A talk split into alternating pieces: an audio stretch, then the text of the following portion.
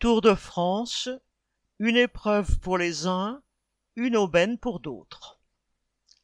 Depuis le 1er juillet, des millions de spectateurs suivent les pérégrinations des 176 coureurs du Tour de France, qui du Slovène Tadej Pogacar ou du Danois Jonas Vingegaard l'emportera, et qui s'imposera dans les Alpes.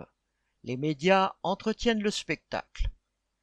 Les considérations sportives et les coups de projecteur sur tel village ou telle région s'entremêlent pour les téléspectateurs. Mais pour d'autres, le Tour de France est surtout une bonne affaire. Il y a d'abord l'entreprise propriétaire du Tour, Azo.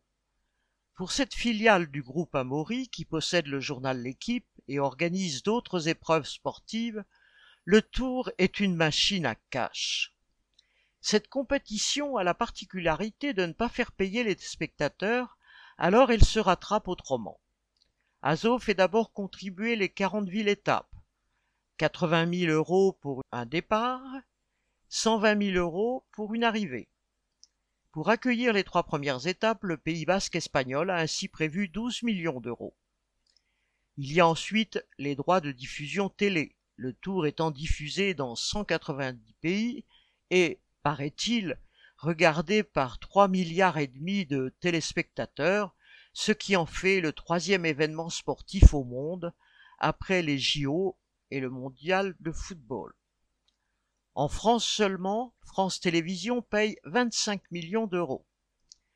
Il y a enfin les sponsors de la course, les partenaires, entre guillemets, LCL, Leclerc, Skoda, Continental, Chris, les fournisseurs, entre guillemets, Cochonou, FDJ, Le Sieur et autres supporters, entre guillemets, Total, Haribo, qui paient jusqu'à 10 millions d'euros pour leur page de publicité. Enfin, 22 équipes cyclistes, Ineo, Cofidis, AG2R, la mondiale, etc., payent un droit d'entrée léonin et acquittent différents coûts. Quant aux cyclistes qui fournissent les efforts indispensables à toute cette machinerie, c'est autre chose. Certes, ils courent après la réussite sportive et la notoriété, et quelques-uns les trouveront. Mais côté argent, leur part du gâteau est minime.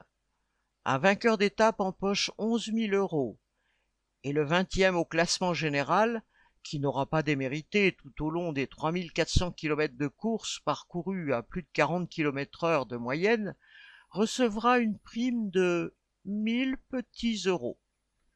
Même les 500 000 euros emportés par le vainqueur restent peu de choses en regard du chiffre d'affaires du tour.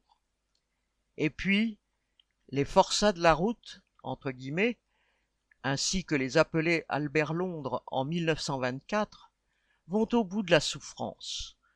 Comme le dit le coureur Jasper Philipsen, le tour est, citation, presque comme un suicide du corps, fin de citation, sans parler des méfaits du dopage.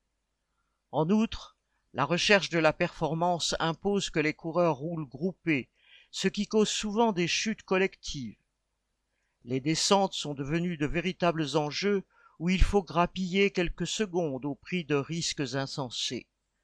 Lors du Tour de Suisse, le 15 juin dernier, un coureur de 26 ans, Gino Meder, est ainsi décédé après avoir chuté dans une descente à près de 100 km heure. Le Tour de France est, dans une version sportive, télégénique, voire spectaculaire, un concentré de capitalisme. Michel Bondelet